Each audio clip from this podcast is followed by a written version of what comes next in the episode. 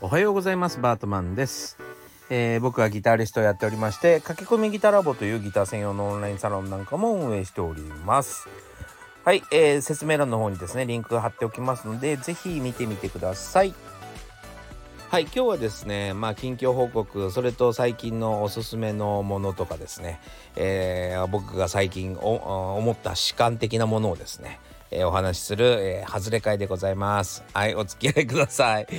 えー、っとですね、最近ね、僕あの PayPay をやっとちゃんと使い始めました。まあもう使って34ヶ月にはなりますがやっと PayPay に乗り出したって感じですね。で2019年になんかあの中国にねツアー行くことがあって、えー、手島葵さんのねツアーだったんですけども、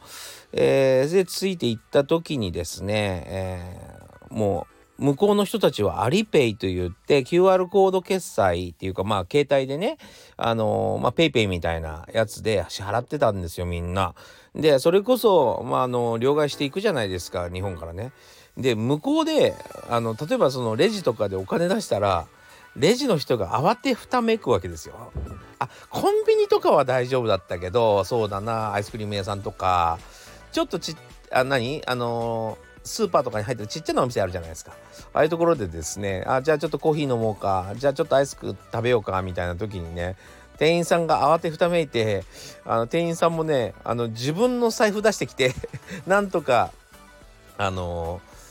お釣りを渡してくれたりするような状況だったんですそれぐらいですね、えー、全員がもうアリペイ向こうはアリババ社っていうところがですね PayPay を出してるんですけど PayPay みたいなやつね、えー、を出してるんですけどそれでアリペイっていうんですけどそれをそれで支払うようなもうのがもうあの行き渡っていたんですよ。でもあまり日本でまだそこまでいかないですよね。えー、いわゆる1万円1,000円硬貨、えー、そういうものを使ってますよね。はい、もうこんな状況じゃないです。中国の方がですねかなり進んでますね。はい、であのー、そのまあ PayPay 使い始めたことはいいんですけどなんかちょっとうんそっけなさを感じません？なんかねうん言葉が一言二言え減ってくるなと最近 PayPay を使ってると思いますね。なんかねあの本当に昔どのぐらい昔かなは結構昔なんですけどファミレスに彼女と行ったんですね。で、えー、お支払いの時にですね、えー、まあ、結構食べたので1万円で支払ったんですよ。そしたらあのまあ店員さんというか、まあ、レジ売ってる方が、えー、じゃあ7500な何円かちょっと忘れたけど例えばまあ7520円にしましょうか。7520円のお返しです。お試しくださいって言ったんですね。惜しい「か」が足りないだけ。でも全然意味が違う。しかもさその時の彼女が悪いやつで横で「試してやんなよ。試してやんなって」っつってもう 店員さんも顔真っ赤。俺も辛いっていう。どうなんてどういっそねその店員さんがこう笑ってくれたらいいんですけどもうやっちまったっていう顔を してる中ですね。その彼女悪いやつであの ちょっと確かめてやんなよっていう。まあそうそういう思い出がありますけどなんかそういうちょっと何て言うのかなあの PayPay で支払っちゃうと絶対に間違いなくピッてやれちゃうのでそれでまあお釣りも必要なくなるのであのコミュニケーションがどんどんどんどんいらなくなりますよね。なんかあの全然 PayPay を使うことにはあの異論はないんですけどなんかちょっとたまにあの PayPay バグったりしてほしいですよね そう思いません。なんかうまくスキャンが読み込めないとか。あのー、QR コードじゃなくてバーコードなんですけどバーコードが、えー、いたずらされてるみたいな。で そこでちょっとほらそういうことしてくれるとなんかあのお客様そのなんかバーコードのところにあのちょっと虫が書いてありますよみたいな。そういうなんかこうちょっとしたこうコミュニケーションの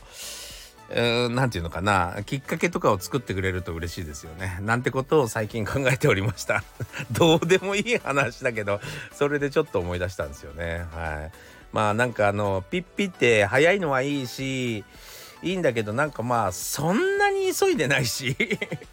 なんかちょっと、えー、人と人が触れ合えることができるといいなと思ってましたあの近所のスーパーでねそれなんで思ったかっていうと近所のスーパーで表でですねあのくじ引きじゃなくてあの、じゃんけん大会で、えー、なんか子供たちに商品を配るみたいな。そこのスーパー使ったら、出口のところでじゃんけんゲームをやってると。で、だから一人一人に、あの、その受付の人は説明しなきゃいけないんですね。えー、じゃんけん大会ですと。じゃんけんで買って、買ったらこっちの商品がもらえますよ、みたいな。あえてそういうふうにめんどくさいことにすることによって触れ合いやすいなぁなんてちょっと思ったからその PayPay のこともちょっとね思いついたんですねはい。まあそんなわけでした。はい。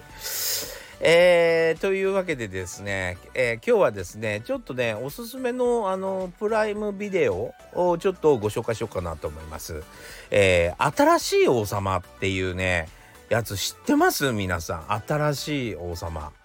ぜひ見てほしい。めちゃくちゃ面白い。あのね、えー、そうだな普通の民放でやったらすげえ予算かかるんじゃないの？これっていうぐらいすごいあのいいキャストが揃ってやってます。えー、その、えーと、ドラマの制作の年はですね2019年なんですね。2019年に作られたものなんですがあのプライムビデオって星でなんかこう何評価するじゃないですか。5つ星でね、えー、それもねあのいわゆるその何ていうの評価数がね少ないんですよ。45個ぐらいしかついてなかったかな。なんでか知らないけど。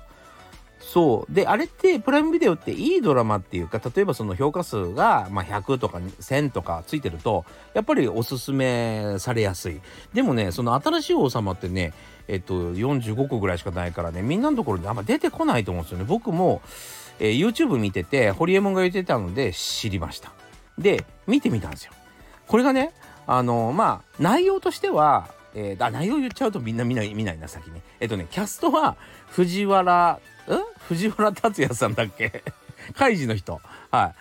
あちょっと名前が分かんないで話し始めちゃったな。あのー、ね？あのカイジのほら主役の人。藤原竜也さんでしたっけ？有名俳優ですよそれで、あのー、もう一人の、うん、なんていうのかな、ダブル主演みたいな、もう一人は、香川照之さん。はい、今話題の。えー、それにですね、そうだな、えー、その中に出てくる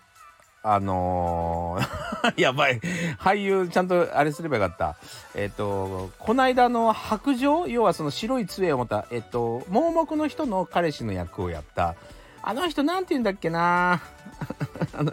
王子鈴木王子違うなそれは違うな。そうまあちょっとねその人とかえー、ほんとねみんな売れっ子が集まってそのドラマやってるんですよ。もったいない。しかもね内容がクソ面白い。あのー、いわゆるホリエモンがフジテレビ買収する頃の話、えー、だと思うんですけども、えー、村上ファンドと、えー、ホリエモンの話なんですよ。その間に何があったかみたいな。そこら辺がですね赤裸々に、えー、こう動画になっててまあ少し、えー、なんて言ったらいいのかな。黒っぽい話だし、えー、少しエッチな話だし、えー、すごくねなんかねあの見応えありました。一気に見ちゃった。ただでさえ今忙しいのに一気で見ちゃった。あなんかねこんなの埋もれてんのもったいなと思ってます。はい、